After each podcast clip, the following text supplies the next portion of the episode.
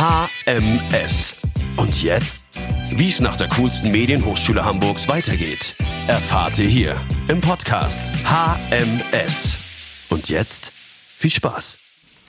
Hi Leute und willkommen zum Alumni-Podcast der Hamburg Media School. Schön, dass ihr wieder dabei seid.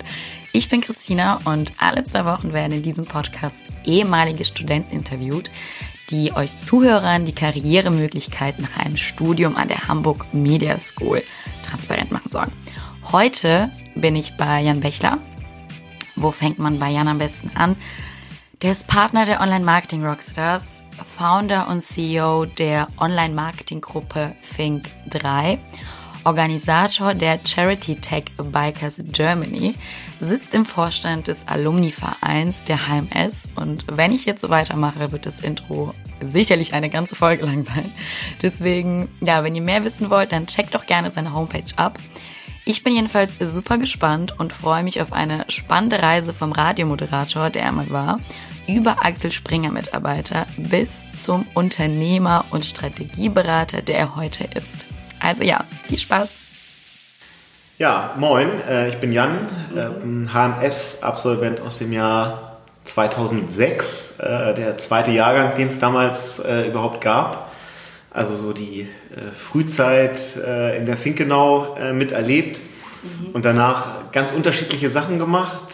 Ähm, habe beim Radio gearbeitet als Moderator, habe beim Radio gearbeitet in der Vermarktung und im Aufbau des Digitalgeschäfts mal eine Zeit lang bei Axel Springer und bin jetzt seit mittlerweile äh, achteinhalb Jahren Unternehmer. Das ist so die Kurzform. Ähm, warum bin ich eigentlich zu HMS gegangen? Ich habe so ähm, sehr früh angefangen, als Radiomoderator zu arbeiten. Also ich wollte so als kleines Kind, äh, wo der eine möchte Lokomotivführer werden, der andere möchte Astronaut werden und ich wollte immer Fußballreporter werden, aber nicht, nicht im Fernsehen, sondern NDR 2 Bundesliga-Konferenz. Okay, so, The Dream. Genau, so samstags nachmittags vorm okay. Radio habe ich als kleines Kind immer mhm. gesessen und habe mir da irgendwie äh, Fußballreportagen angehört mhm. und habe mir gedacht, genau das ist das, was ich machen möchte. Okay. Und ähm, habe dann so mein erstes Schulpraktikum mit 14 bei Radio Hamburg gemacht. Mhm. Also du kommst auch hier aus Ich komme aus Hamburg, mhm. genau habe bei Radio Hamburg mein Praktikum gemacht und mhm. war so ab diesem Moment, wo ich das erste Mal irgendwie in einem Radiostudio stand, das mhm. rote Licht ging an und der Moderator war on air, das hat mich so irgendwie gepackt und da wusste ich so, okay, das ist... Okay, das hat getriggert. Genau, das hat okay. mich irgendwie, genau das will ich machen und ähm, habe dann so nach diesen drei Wochen Praktikum so ein bisschen, ja, hm, mich gefragt, was mache ich jetzt? Mhm. Und hatte damals zwei ganz tolle Praktikumspapas. Äh, Marcel Becker und Stefan Heller, die waren für mich damals sowas wie Elvis. Ja, so, okay. Das waren die Nachmittagsmoderatoren von Radio Hamburg zu der Zeit, die ich wirklich verehrt habe. Äh, mit beiden bin ich heute sehr, sehr gut befreundet. Und die haben damals gesagt, äh, ja, irgendwie für so deine jungen Jahre, du hast irgendwie, man merkt, du hast Bock und du brennst dafür und vielleicht ja auch ein Talent und guck doch mal, ob dieses Talent irgendwie so in dir schlummert und mhm. geh mal zum offenen Kanal. Das ist der Vorgänger von TIDE, mhm. also dem Bürgerfunk, was ja heute auch zur HMS gehört oder mhm. auf dem HMS-Gelände mit ansässig ist. Und ähm, ja, dann bin ich da mit 14,5 beim offenen Kanal reinspaziert und habe mhm. gesagt, ich möchte jetzt hier gern irgendwie so die Jan Bechler Radioshow machen. und habe mich dann da einmal pro Monat tatsächlich hingesetzt, so Kinderzimmerradio gemacht haben wahrscheinlich außer meiner Familie nicht so viele Leute gehört, aber. Ja, aber du hast dafür gebrannt. Genau, für mich war es super. Und es ja. war genau meine Leidenschaft und ich habe mir nice. zu Hause in meinem Kinderzimmer so ein Radiostudio eingerichtet, irgendwie ja, alles gemacht und produziert, was man so tun konnte. Und bin immer wieder so nachmittags nach der Schule auch irgendwie zu Radio Hamburg gegangen und mhm. habe da teilweise vor dem Damals gab es das noch das gläserne Studio, da konnte man so von außen reingucken. Jedes dritte Mal haben dann Marcel und Stefan, meine alten Praktikumspapas, gesagt, ach, komm doch mal rein, kannst eine Stunde äh, zugucken und mhm. hatte irgendwie immer Kontakt zu denen. Und als ich dann 18 war, noch während der Schulzeit, rief mich irgendwann eben jener Stefan Heller an. Damals dann nicht mehr Moderator war bei Radio Hamburg, sondern Programmchef wurde bei äh, Energy in Hamburg. Und mir sagte, ja, er müsste da jetzt, äh, sei da jetzt neu in Amt und Würden und müsste da jetzt irgendwie große Teile des Teams mal austauschen und da mal den ganzen Laden irgendwie einmal feucht durchwischen und bräuchte halt mhm. neue Stimmen. Fragte mich, ob ich mir vorstellen könnte, das ja. zu machen. da hast du nicht Nein gesagt. Genau. Hundertprozentig nicht. Genau. Und so kam ja. es, dass ich dann da so zum Ende der Schulzeit angefangen habe, ähm, dann in einem etwas professionelleren Umfeld ja. Als dem offenen Kanal Radio zu machen. Und dann stellte sich ja so nach dem Abitur die Frage, was mache ich denn jetzt eigentlich? Mhm. Ähm, und ich wusste immer so, Medien und Radio finde ich beeindruckend und faszinierend, das ist genau meins. Aber ich wusste auch, dass ich das nicht mein Leben lang der äh, Witzeonkel am Mikro sein will. Ja, verstehe. So, weil das, sich das, glaube ich, also das trägt sich halt nur eine Zeit und ich wusste so. Hm, ja, man entwickelt sich ja auch und dann möchte man wieder ja. Neues. Und, für ja. bis zur Rente ist es wahrscheinlich ja. nicht das Richtige, aber so für den Moment ist es geil. Okay. Und Fünf Jahre aber, hast du das gemacht, ne? Ja, ich habe das sechs Jahre gemacht, mhm. genau. Hatte mich aber eben bewusst dafür entschieden, nicht irgendwie ein Volontariat zu machen mhm. nach dem ähm, nach dem Abitur, sondern zu studieren, weil ich immer gesagt habe, Medien ja, aber eher im kaufmännischen Bereich. Und habe dann hier in Hamburg BWL studiert, fand das ehrlicherweise ziemlich ätzend, habe versucht, so wenig, Zeit, so wenig Zeit wie möglich da an der Uni zu verbringen und habe viel mehr Zeit äh, verbracht eben im Radiostudio und äh, in den Hip-Hop-Clubs dieser Stadt, weil mhm. ich ähm, ziemlich tief so in dieser Hamburger Hip-Hop-Szene drin war und ganz viel aufgelegt habe. Und das war so mein, irgendwie meine Art von Studentenjob, halt DJing und Radio moderieren. Was waren damals äh, so die angesagten Clubs, wenn ich mal kurz reinschneiden darf? Also sicherlich sehr angesagt damals äh, der Funky Pussy Club auf der Großen Freiheit. Okay.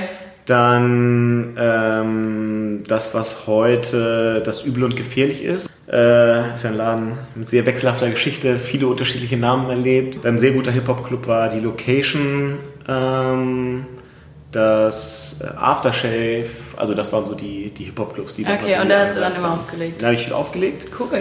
Und ähm, hatte dann so nach dem BWL-Studium das Gefühl, das war jetzt irgendwie alles, jetzt habe ich hier eine Urkunde aber ja. eigentlich so richtig habe ich immer noch keine Ahnung davon, wie es läuft. Ich glaube, so geht es vielen BWL-Absolventen. Genau, und dann bekam ich genau zu der Zeit, hörte ich das erste Mal von der HMS.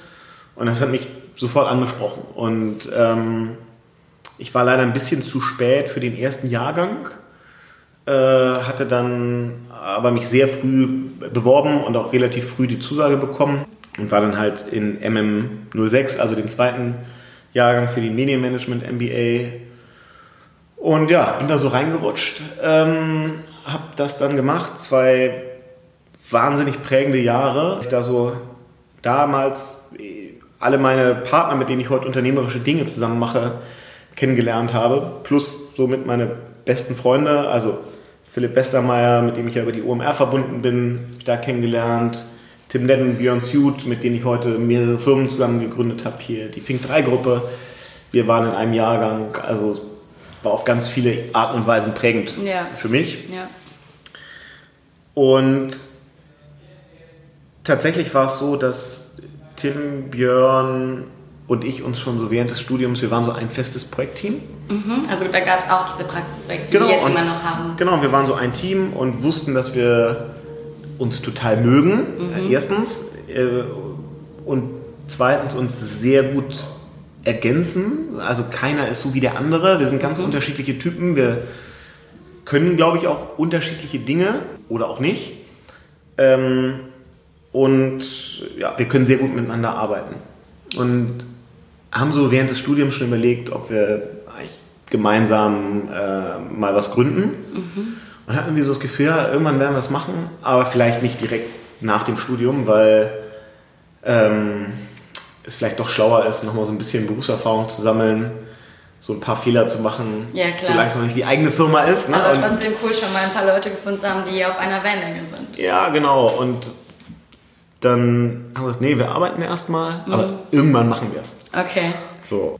Was wir schon gemacht haben, wir sind auch nach dem Studium so zwei, dreimal übers Wochenende irgendwo an die Ostsee gefahren mhm. und haben einfach mal so Ideen gesammelt. Ne? Mal so eine weiße Wand vollgemalt mit wenn wir heute gründen würden, was würden wir denn dann eigentlich machen? Und ähm, trotzdem ist so ein bisschen die Wahrheit, je länger du es nicht machst, desto unwahrscheinlicher wird es, dass man es macht, weil ist ja auch klar, ne? mit jeder Gehaltserhöhung, mit jeder Beförderung, mit jedem, weiß ich nicht, Dienstwagen, den du bekommst, steigt ja eigentlich so das Risiko, ne? das Downside, ja. weil man mehr aufgibt. Ja, ja. Und dann haben wir da irgendwie alle so ganz gut unseren Weg gemacht. Ähm, Wie lange hat das dann gedauert bis zur Gründung? Also jetzt von der HMS bis zur ja, Gründung? Ja, das hat äh, fünf Jahre gedauert. Fünf Jahre, okay. Ähm, und der Weg war der, dass ich mein erster Job nach der RMS, äh, nach der HMS war bei der RMS, mhm. Radio Marketing Service. Also ich bin im Radiobereich geblieben. Aber jetzt diesmal im Kaufmännischen. Genau, in der, in der Vermarktung. Mhm. Habe dort äh, angefangen als ja so typischer Einstiegsposition, so Assistent des Vorstands. Mhm. Habe das ein bisschen mehr als ein Jahr gemacht und habe da irgendwie meinem Chef immer erzählt, es ist ja geil, dass wir noch so viel Geld verdienen, so mit klassischem analogen Dampfradio. Mhm. Aber die Zukunft heißt Internetradio, Podcast, Streamingdienste. Also das wird irgendwie die Radio- und Audionutzung verändern und wir müssen uns irgendwie darauf einstellen. So, und dann bin ich denen lange genug auf den Sack gegangen und irgendwann hat er gesagt, immer gesagt, okay, ja, wenn du meinst, dann mach doch mal so eine Strategiepräsentation. Und die habe ich gemacht und mhm. die fanden sie irgendwie alle ganz okay. Also mhm. gute Präsentationen konnte man ja nach der HMS. Ja, das kann man auf jeden Fall. Ähm, und dann sind wir, durfte ich die tatsächlich, was ein großer Vertrauensbeweis war, da irgendwie als 27-jähriger Assi mhm. einmal vor der gesamten Gesellschafterversammlung äh, präsentieren. Mhm. Das kam, glaube ich, auch ganz gut an. Zumindest haben sie alle danach gesagt, ja, es macht schon Sinn und wir sollten jetzt mal einen neuen Bereich dafür gründen, der so neue digitale Geschäftsmodelle aufbaut. Den durfte ich dann aufbauen ähm, und führen. Das hat auch relativ schnell ganz gut funktioniert und das habe ich dann noch so dreieinhalb, vier Jahre gemacht. Also doch schon, schon noch ein bisschen. Ja, also ja. ich war insgesamt schon so knappe fünf Jahre bei der RMS okay. und bekam dann das Angebot, zu Axel Springer zu gehen äh, also in den Konzern ähm, und fand das irgendwie auch ganz verlockend. Bin dann dahin nach Berlin äh, und habe da die Probezeit nicht überstanden, in gegenseitigem Einvernehmen. Okay, verstehe. Ähm, weil wir also einfach festgestellt haben, ich bin für einen Konzern nicht gemacht. Mhm. So, das ist einfach so. Ich war es von der RMS so gewohnt, als Assi des Vorstands und jemand, der dann da so einen neuen Bereich aufbauen durfte, der sehr schnell viel Aufmerksamkeit bekommen hat und gut funktioniert hat. Keine langen Kommunikationswege so, sofort gemacht. Genau, ich konnte einfach ja. selber entscheiden. Mhm. Ich bin achtmal pro Tag bei, meinem, bei unserem CEO da einfach ins Büro reingeplatzt mhm. und habe irgendeine geile Idee auf den Tisch geschmissen. Weil die einfach und in dem Moment ja auch da war. So, genau. Ja. Und dachte so ein bisschen, so funktioniert so ein Konzern ja auch. Tat er mindestens mal damals nicht. Ja. Und dann haben wir irgendwie festgestellt, also für die Rolle in dem Konzern war ich einfach nicht ja, gemacht. Ja, ist doch gut, das zu sehen und dann ja, weiterzugehen. Ja, würde ich heute auch sagen. In dem Moment, wenn du dann das erste Mal in deinem Leben so eine Kündigung auf den Tisch kriegst, mhm. denkst du natürlich so. Okay, das zieht runter, das glaube ich. Hm, nicht so geil. Und dann kam noch dazu, dass ich genau zur selben Zeit, als ich da irgendwie ähm, meine Kündigung bekam, ähm, sich meine damalige Freundin von mir trennte. Dann stand ich so da, so. Scheiße okay, äh, Job weg, äh, Freundin weg, mhm. ähm, Wohnung weg, war sofort irgendwie äh, aus- und umgezogen und das war natürlich so, okay, jetzt ist hier gerade mal so alles offen. Ähm, aber wo viel offen ist, kann ja Neues entstehen, ne? Ja, total, aber das hat schon so ein paar Tage gedauert natürlich, um sich mal so ein bisschen zu, zu, schütteln. Ja. Mhm.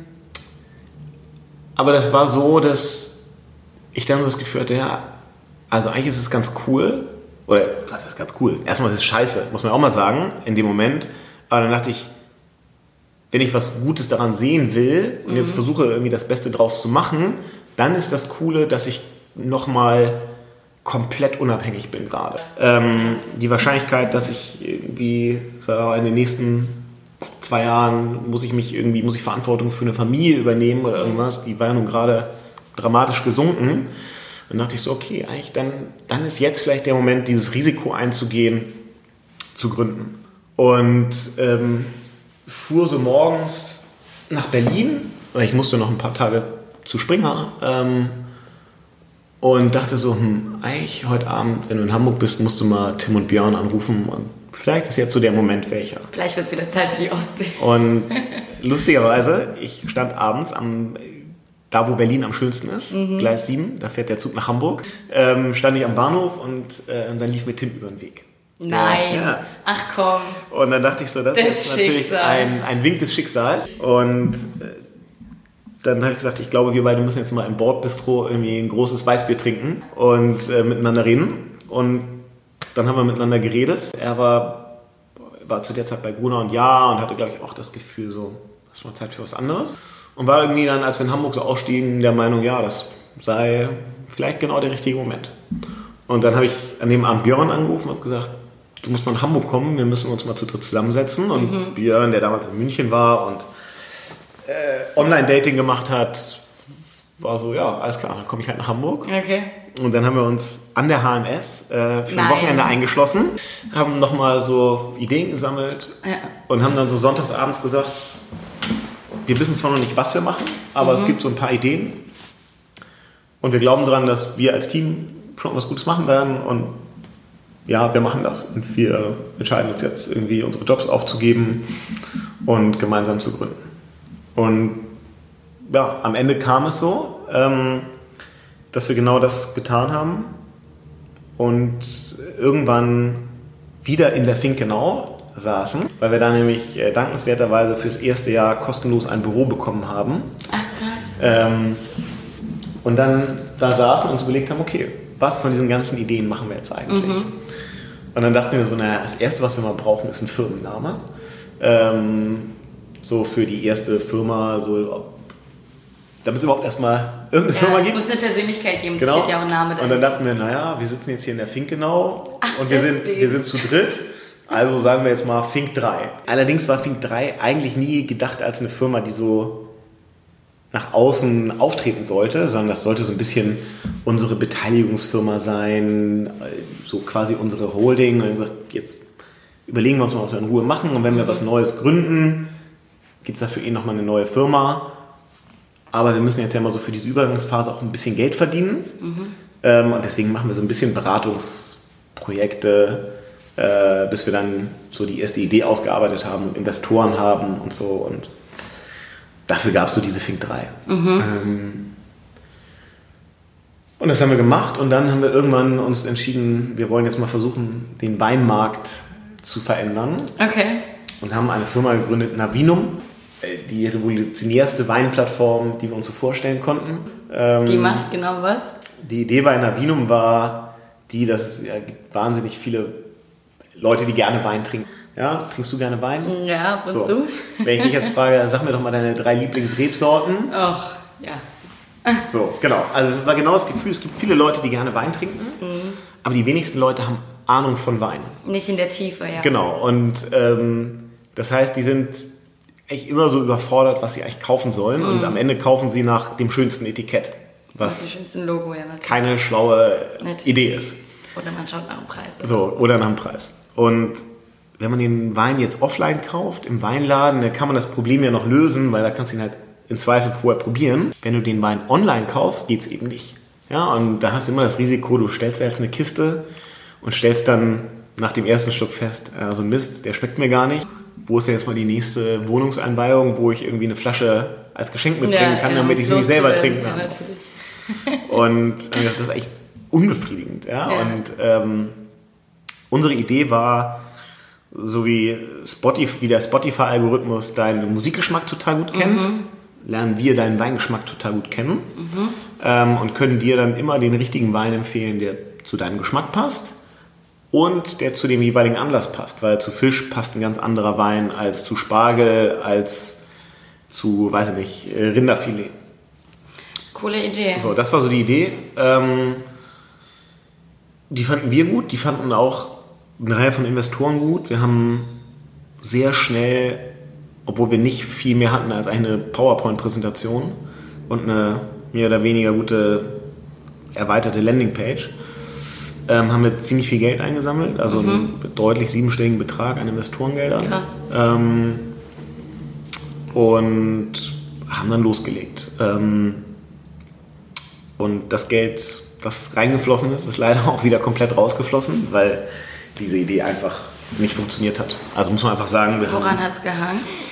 ja, ich glaube, es hat daran, also wahrscheinlich gab es auch genug Fehler, die wir gemacht haben. Ich glaube, ein Problem ist, dass die Deutschen einfach schlechte Weintrinker sind.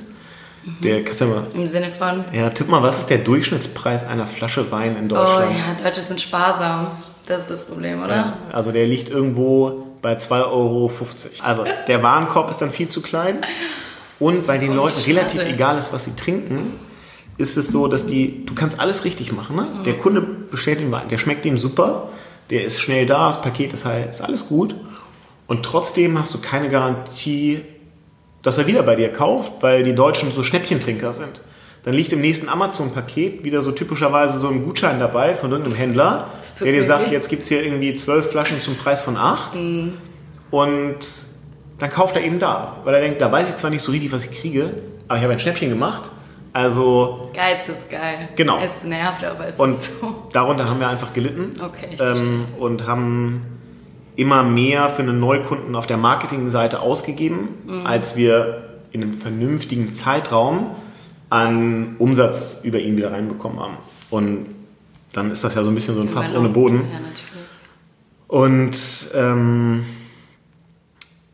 das war eine, ja, also für uns als Firma eine schwierige und für mich selber eine total beschissene Zeit, weil ich darunter extrem gelitten habe. Also richtig, also auch körperlich. Ich habe, äh, weil wir Investoren hatten, nicht alle, aber mindestens mal einer der Invest Investoren, so der auch institutionellste Investor, ähm, die haben uns schon richtig Feuer gegeben. Und ähm, ich habe alles an Stresssymptomen bekommen, die du haben kannst. Ne?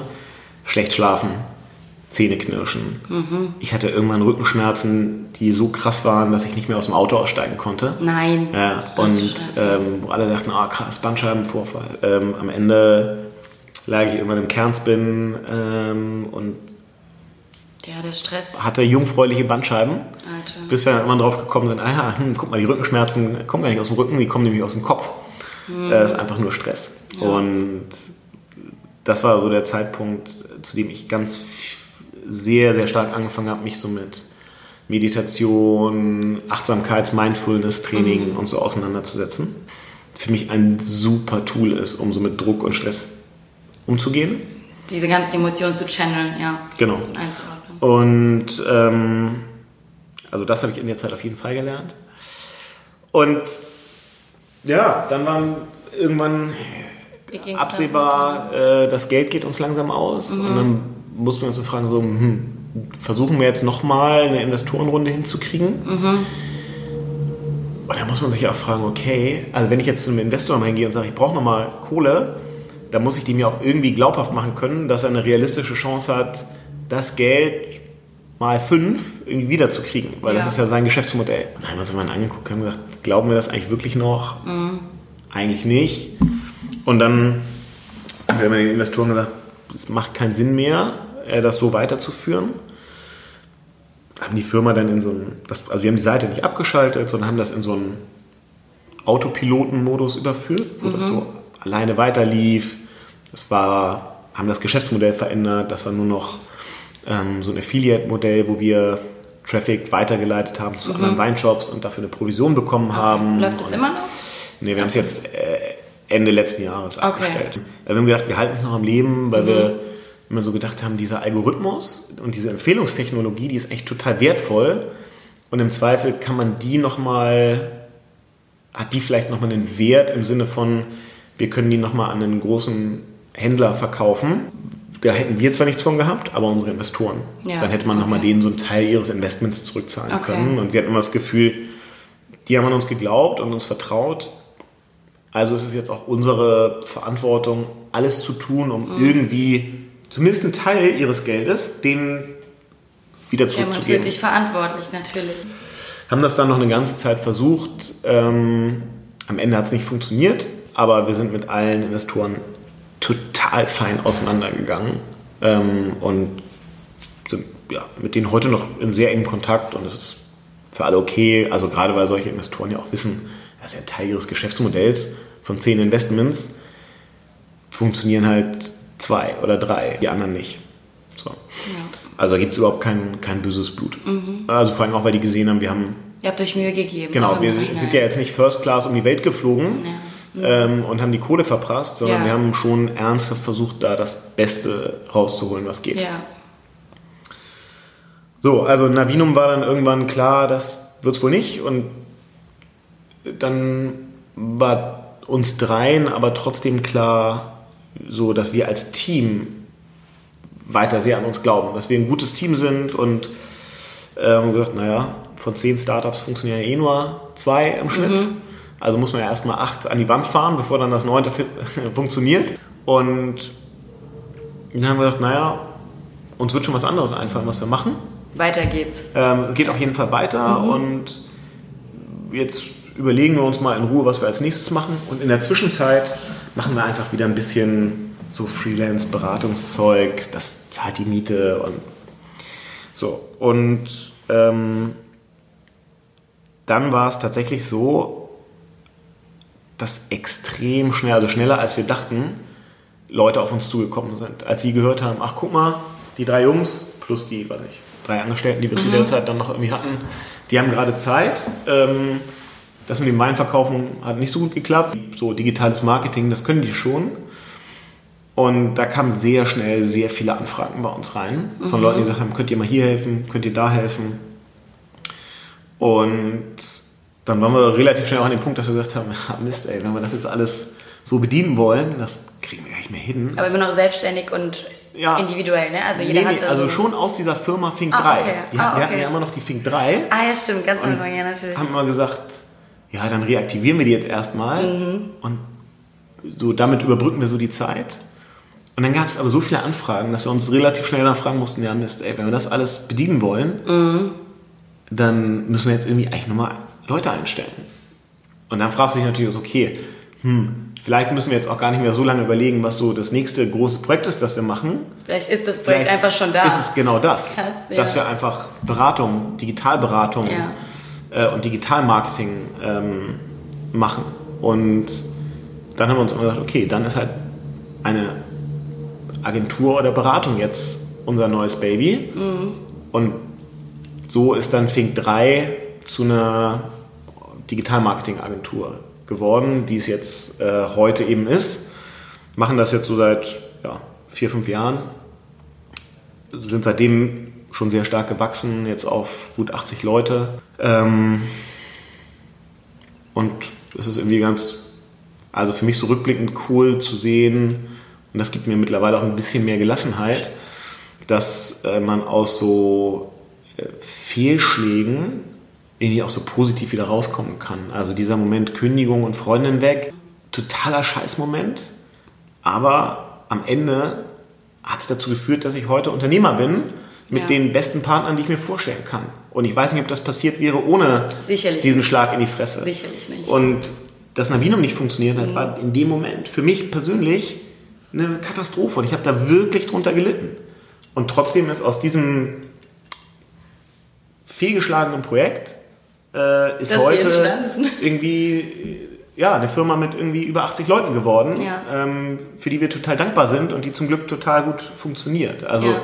das so rückblickend zu erkennen, gibt einem so ein bisschen Resilienz Vertrauen und oder? Vertrauen, Ja. dass äh, auch wenn Sachen mal scheiße laufen, man da auch wieder rauskommt und dass im Zweifel viel Besseres daraus entstehen kann. was auch viel mit dem Thema Mindfulness und all dem ganzen ganzheitlich geistigen, gesundheitlichen zusammenpasst. Ja, Weil es genau. ja dazu gehört. Also aus dem größten Tiefpunkt gibt es ja meistens das größte Wachstum. Genau. Man muss halt darauf vertrauen, auch in diesem Tiefpunkt weiterzumachen und entspannt zu bleiben. Ja, genau. Und nicht, nicht zu verzweifeln. So, äh, man darf dann ja auch mal mit sich hadern und mal unzufrieden sein und man muss halt irgendwann auch sich da wieder so ein bisschen rausziehen. Mhm. Und ich glaube, das ist auch was, was an dieser Dreierkonstellation mit Tim und Björn auch so gut ist. Ähm, selbst wenn einer mal ein Tief hat ähm, und jeder hat mal irgendwie Natürlich. ein Tief oder einen Moment, wo er unzufrieden ist oder sich fragt, was machen wir hier eigentlich? Äh, dann sind da zum Glück noch zwei andere, die sagen, ja, ja, komm, jetzt trinken wir mal Bier zusammen und ziehen wir dich schon wieder raus aus Ja. dem Tief. Ja? Ja, ihr seid halt auch einfach richtig gute Freunde, so wie es dann hört. Ja, Das ähm, macht ja sehr viel aus bei so einer Gründung. das stimmt. Also man muss sagen, ähm, also ja, das sind auf jeden Fall, sind Tim und Björn für mich enge Freunde. Aber es ist auch so, muss man auch sagen, seit wir zusammen gegründet haben, verbringen wir wenig Zeit privat miteinander, ähm, weil man halt den ganzen Tag im Büro schon zusammen abhängt und Ja, dann verstehe. auch äh, im Zweifel am Wochenende mal andere Sachen macht und dann sagt, ich muss auch andere Leute sehen. Ja, natürlich. Aber ähm, ist zum also Björn hat auch einen hervorragenden Hip-Hop-Musikgeschmack, mit dem gehe ich gerne irgendwie auf ein Hip-Hop-Konzert. Mit Tim äh, gehe ich mindestens einmal pro Jahr zusammen mit zwei anderen ehemaligen Kommilitonen, gehen wir am Wochenende wandern oder wir verbringen auch Sommerzeit zusammen. Das ist natürlich weniger als jetzt mit meinen anderen Freunden, ähm, aber es ist natürlich eine extrem enge Vertrauensbasis. So, Ja. das, das ist schon so. Und ich glaube, wir haben einfach für uns alle drei so gemerkt, das ist so das beste Setup, das wir uns vorstellen können, ähm, weil wir uns ja, sehr vertrauen, sehr gut ergänzen und sind da, glaube ich, schon alle drei sehr, sehr dankbar für.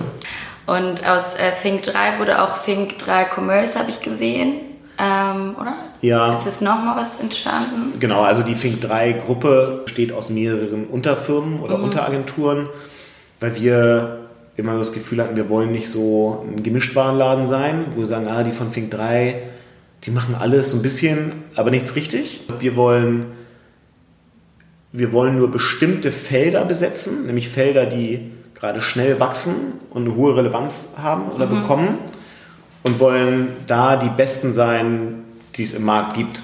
Wir wollen nicht die 58. SEO-Agentur sein oder die 112. Google AdWords-Agentur, weil davon gibt es schon so viele. Und, sondern wir gucken uns eher Felder an, die noch sehr stark wachsen, die noch nicht besetzt sind. Und da wollen wir die Besten sein. Und es gibt einmal die Think 3 Commerce, die hat sich so auf die großen E-Commerce-Marktplätze, Amazon, eBay, äh, About You, Otto, äh, Rakuten und wie sie alle heißen, konzentriert. Und wir helfen Marken auf diesen Marktplätzen mehr Umsatz zu machen und erfolgreich zu sein. Sind da sicherlich auch so die Nummer zwei im deutschsprachigen Raum und auf jeden Fall unter den Top 5 in Europa. Ähm, ist auch die größte, größte Einheit bei uns. Dann gibt es unsere Tochteragentur Fink3 Bismut, die macht digitales B2B-Marketing, äh, weil B2B halt ganz anders funktioniert als B2C. Man nutzt andere Kanäle, man im B2B-Bereich äh, sprichst andere Zielgruppen an und ganz andere Mechanismen. Deswegen haben wir gesagt, dafür braucht es eben Spezialisten, die auch nur B2B machen. Und dann gibt es noch die Fink 3 Marketing Services, die macht ganz viel im CRM und Analytics, BI, Datenbereich. Also ganz klar getrennt. Genau. Ähm, also das sind so die drei, drei Einheiten, die es äh, in der, in der Fink 3 Gruppe äh, tatsächlich gibt. Also deswegen stehen hier, wenn man hier ins Büro kommt, äh, so ein äh, Logo-Friedhof an der Eingangstür, weil hier halt eine ganze Reihe von, von Firmen sitzen, zum Teil auch Beteiligungen von uns äh, hier zumindest mal offiziell ihr Büro haben. Und so sind wir aufgestellt. Fink genau, Fink 3. Ja. Also hat die HMS auf jeden Fall für dich nochmal eine ganz andere Stellung, Ja. weil dort ja eigentlich alles begonnen hat. Genau, also da hat alles begonnen. Ähm, ohne die HMS würde Ja. ich meine Mitgründer nicht kennen. Ohne die HMS gäbe es diese Firmen hier nicht. Die Ähm, Nische im ersten Jahr, wie du erzählt Genau, hast. wir haben da umsonst äh, Büros gehabt. ja. Ähm, Dozent bist du dort auch? ich Oder bin der gewesen? Dozent. Ich war relativ lange, glaube ich, fast zehn Jahre Vorsitzender von dem Alumni-Verein. Mhm.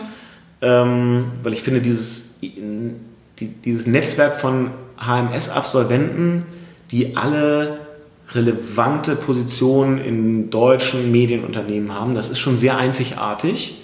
Und ich hatte immer das Gefühl, dass das muss man irgendwie hegen und pflegen und da möglichst viel rausholen. Ja, pushen. Und deswegen habe ich mich sehr lange im Alumni-Verein sehr stark äh, engagiert, bei der HMS irgendwie darüber verbunden. Wir stellen, versuchen regelmäßig äh, HMS-Absolventen bei uns einzustellen. Ich glaube, haben jetzt hier so über die Zeit, fünf, sechs HMSler bei uns irgendwie mhm. eingestellt ähm, oder zumindest mal eine Zeit bei uns gehabt, weil wir wissen, dass da einfach, ja, wir wissen natürlich, was die Leute können. Ihr wart ja selbst vor Ort. Genau. ja, ähm, und deswegen, ja, also das war für uns natürlich einfach äh, maximal prägend.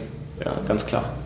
Und wenn du jetzt an die HMSler im Heut, in der heutigen Zeit denkst, was kannst du aus deiner Lebensgeschichte, die jetzt natürlich auch sehr stark HMS geprägt ist, aber auch alles drumherum, was kannst du den Leuten jetzt mitgeben? Jetzt bin ich im zweiten Jahr, äh, die Praxisprojekte haben jetzt gerade angefangen, ich habe jetzt mein erstes Praxisprojekt bei Axel Springer gehabt.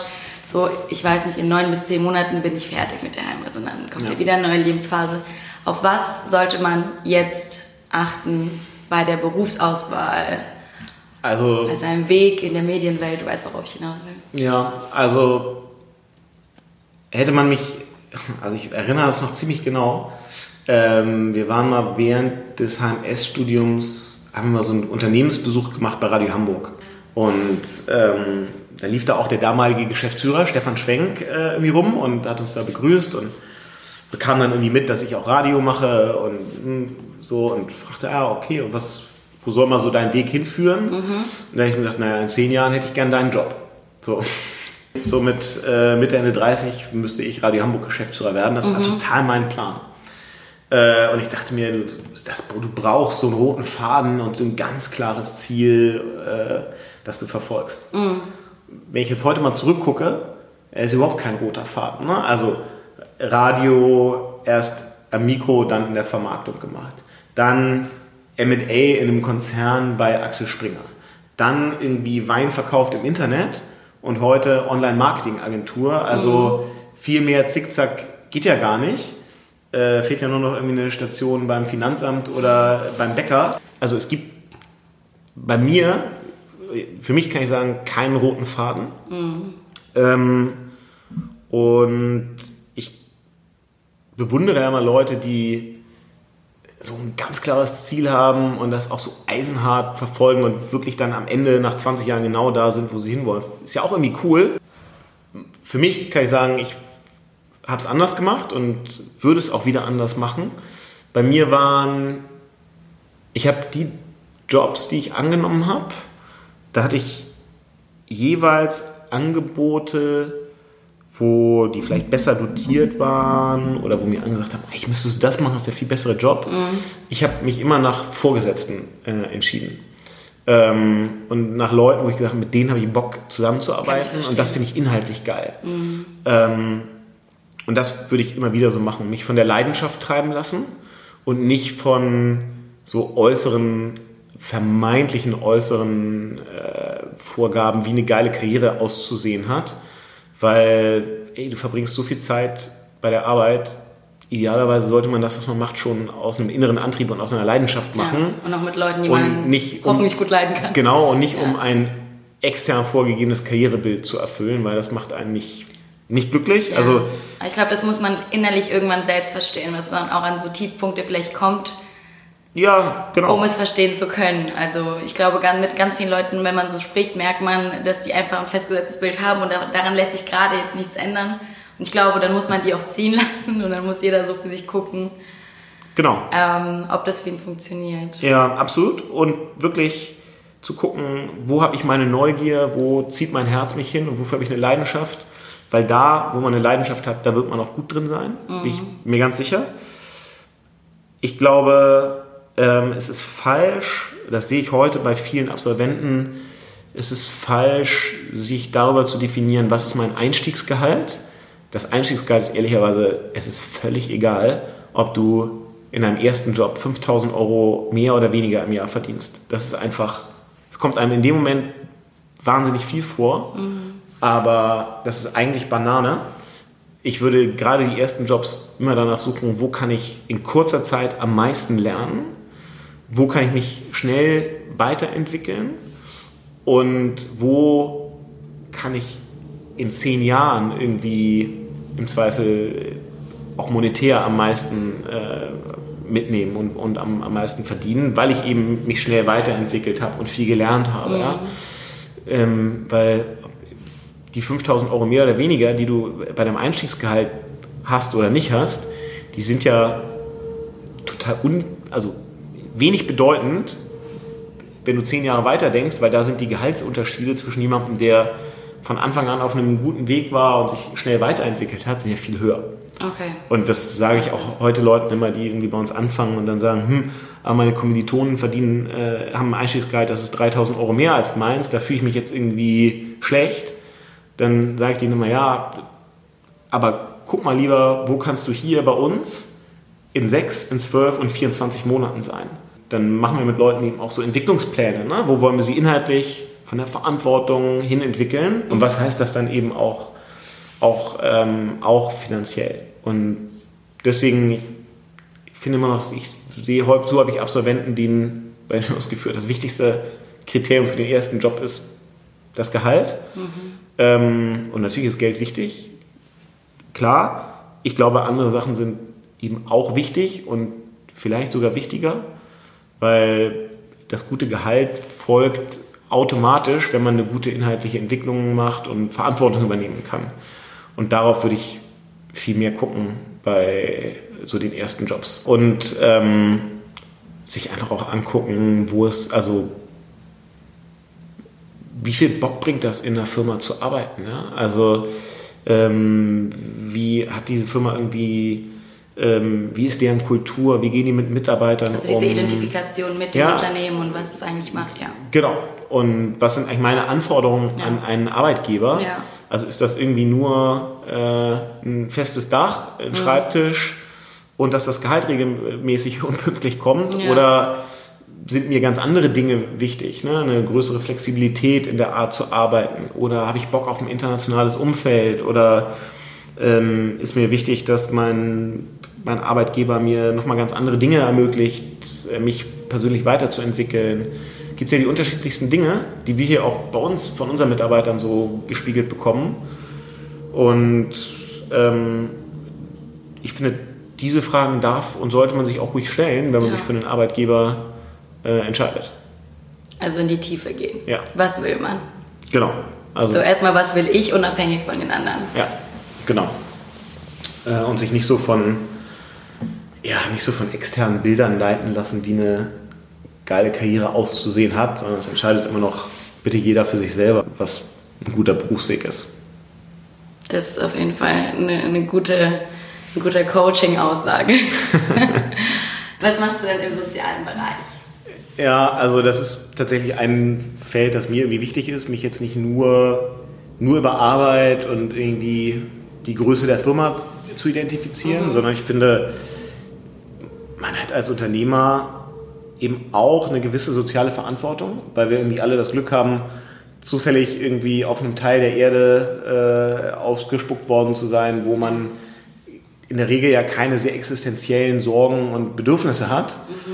ähm, sondern es geht uns hier schon allen in der Regel sehr gut und wir leben hier in, in Bedingungen, wo man überhaupt darüber nachdenken darf, eine Firma zu gründen ja, und, die und die Möglichkeit hat, weil man sich eben nicht mit anderen Dingen und Sorgen auseinandersetzen muss. Und deswegen finde ich, so soziale Verantwortung geht halt nicht erst los, als wenn du ein Konzern bist mit 10.000 Mitarbeitern und eine eigene CSR-Abteilung hast, sondern ich finde, das hat man als Unternehmer auch schon vorher, dass man sich dafür ja, engagieren darf gerne. Und ich mache das so auf, also erstmal machen wir das hier als Firma, dass wir sehr, sehr unterstützen, wenn Mitarbeiter sich sozial engagieren.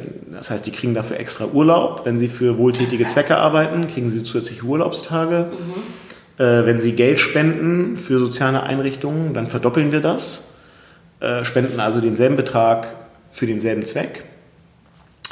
Und es gibt dann ein Projekt, das nennt sich Tech Bikers. Mhm. Das wir jetzt seit neun Jahren machen. Ähm, das ist ein Rennrad, Sport, Netzwerk Event für den guten Zweck. Die Idee ist kann man sich das vorstellen? Also ich mache sehr gerne und sehr viel Sport und unter anderem Rennradfahren. Mhm. Äh, und einmal pro Jahr ähm, veranstalten wir eben ein Event, wo so 40 Leute aus der Startup-Digitalszene zusammenkommen und dann gehen wir drei bis vier Tage zusammen Fahrrad fahren immer von einer Stadt in die andere. Also mhm. wir haben schon Prag, Berlin, Kopenhagen, Berlin, nice. Berlin, Hamburg ja. Äh, gemacht, also unterschiedlichste Strecken. Mhm. Und das ist schon, kann man glaube ich sagen, relativ professionell organisiert, ja, mhm. mit Begleitfahrzeugen, mit Verpflegung, mit äh, Bike Guides, äh, die diese Gruppe führen, mit Unter Unterkunft, alles. Wir sind 40 Leute. 40. Mhm. Und ähm, Teilnehmer zahlen dafür einen sehr kleinen Teilnahmebeitrag. Den Rest der Kosten decken wir über Sponsoren. Und dann sagen wir den Leuten eben, pass mal auf, ähm, dafür, dass ihr hier irgendwie die besten vier Tage des Jahres habt, ähm, mit geilen Leuten zusammen Fahrrad fahrt, abends Gin Tonic trinkt, ein gutes Netzwerk habt und viel Spaß habt, dafür nichts zahlt oder fast nichts zahlt, äh, aktiviert ihr jetzt mal alle hier euer Netzwerk und eure Social Media Reichweite mhm. und wir sammeln Spenden für einen guten Zweck. Der gute Zweck heißt World Bicycle Relief, ist eine Non-Profit-Organisation, die abgelegene Dörfer in Afrika mit Fahrrädern ausstattet, äh, weil die Menschen dort ja immer sehr weite Distanzen überbrücken müssen zum nächsten Brunnen, um an frisches Wasser zu kommen. Zur Schule, ja, damit die, genau, ja. wenn die nächste Schule häufig 20 Kilometer entfernt, damit die ja. Kinder zur Schule kommen, damit die Leute zum Krankenhaus kommen und so weiter. Also ein bisschen so Hilfe zur Selbsthilfe und ein total guter Zweck. Ja? Ähm, und dafür sammeln wir eben Spenden. Dieses Jahr 90.000 Euro zusammengekommen, also schon. Guter Betrag. Das ist schon ja. irgendwie, ist schon ja. irgendwie Geld. Ja. Und ähm, das ist so, ja, ist immer ein tolles Wochenende. Ist natürlich auch mal sau viel Arbeit, aber Arbeit, die man gerne macht, weil man irgendwie das Gefühl hat, nicht nur das Wochenende bringt Spaß, sondern wir tun damit auch wirklich was Gutes. Das. Und ähm, das machen wir jetzt, glaube ich, erst acht oder neunte Jahr. Ich bin mittlerweile bei World Bicycle Relief auch da irgendwie in, sitze ich in so einem äh, Aufsichtsrat, weil wir mit denen so ganz eng verbandelt sind. Das ist, sind so Sachen, die mache ich einfach gerne, weil die, ja, weil ich finde, man, uns geht's gut und dann ist es einfach kann auch, auch ja, kann man auch was abgeben ja. und ein bisschen was äh, zurückgeben. Mhm. Und das ist so ein Bereich. Dann ähm, haben wir irgendwann mal äh, so alle HMS-Absolventen, die Unternehmer geworden sind, haben gesagt, wir wollen eigentlich so dieses Thema Unternehmertum äh, unterstützen und Leute unterstützen, die unternehmerischen Spirit haben, die sich aber vielleicht das HMS-Studium nicht leisten können für mhm. den Moment und haben so ein Unternehmerstipendium ins Leben gerufen. Okay. Und ja, also gibt es so unterschiedliche Dinge ähm, die mir eben auch wichtig sind, weil ich irgendwie das Gefühl habe, ich bin gerne Unternehmer und ja, ich freue mich auch, wenn es der Firma gut geht, aber das ist nicht das Einzige, was mir irgendwie Zufriedenheit bereitet, sondern ich bin ganz froh, dass es noch einen anderen Bereich in meinem Leben gibt oder ich räume dem gerne Raum ein, um auch Sachen zu machen, die jetzt nicht mehr dem Wachstum der Firma dienen, sondern irgendwie mit dem man ein bisschen was zurückgeben kann. Menschlich. Ja, vielen Dank, Jan. Sehr gerne. Hat Spaß gemacht. Ja, Leute, das war Jan Bechler im Gespräch über seine persönliche Heldenreise. Und ich weiß ja nicht, ob es dem einen oder anderen aufgefallen ist, wie oft ich mhm und ja gesagt habe. Aber ich liebe solche Gründungsgeschichten und habe mich davon total einnehmen lassen. Und ja, falls ihr daraus ein Trinkspiel machen wollt und jedes Mal einen kurzen trinken wollt, wenn ich mal wieder mhm sag, dann ist es völlig in Ordnung für mich. Und ja, ich hoffe, es hat euch gefallen und ja, bis zum nächsten Mal.